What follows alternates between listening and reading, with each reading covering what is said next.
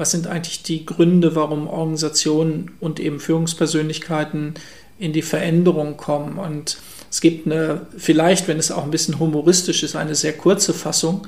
Das heißt, es gibt zwei Arten des Leidens, der Leidensdruck oder die Leidenschaft. Das heißt also, der Impuls kann von außen kommen und bedeutet, der Druck ist so hoch, groß, dass ich merke, dass ich mit meinen Perspektiven und meiner Entwicklung einfach an Grenzen stoße, wo ich selbst diese Grenzen nicht akzeptieren möchte, dass ich da nicht weiterkomme und dass es da irgendwie nicht weitergeht. Das heißt also, dass dieser Leidensdruck durchaus auch ein Motivator sein kann, zu sagen, ich entscheide mich neu auf mich und neu auf die Welt zu gucken. Es kann aber auch eben dazu führen, dass ich sage, okay, ist mir alles viel zu schwierig.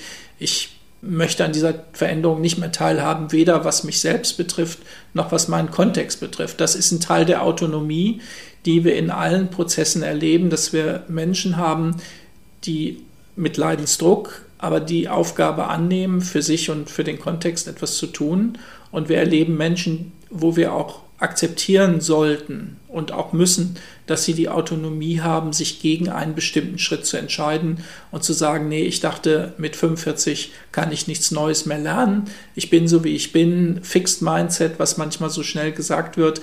Und da gibt es auch eine bestimmte Akzeptanz, glaube ich, die wir, ja, die wir einfach haben sollten, dass wir das nicht mit der Brechstange machen können. Also Selbstentwicklung mit der Brechstange ist wenig hilfreich und sinnvoll.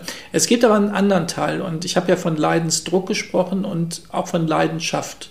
Und der zweite Teil der Leidenschaft ist eine sehr andere Bewegung, dass Menschen nicht, weil sie ans Ende ihrer Wirksamkeit gekommen sind, sagen, jetzt muss ich halt, sondern die sagen, ich, ich habe eine Neugierde, ich weiß, da ist ein Potenzial in mir und in der Situation, was ich noch nicht entfaltet habe, wo ich aber Interesse dran habe.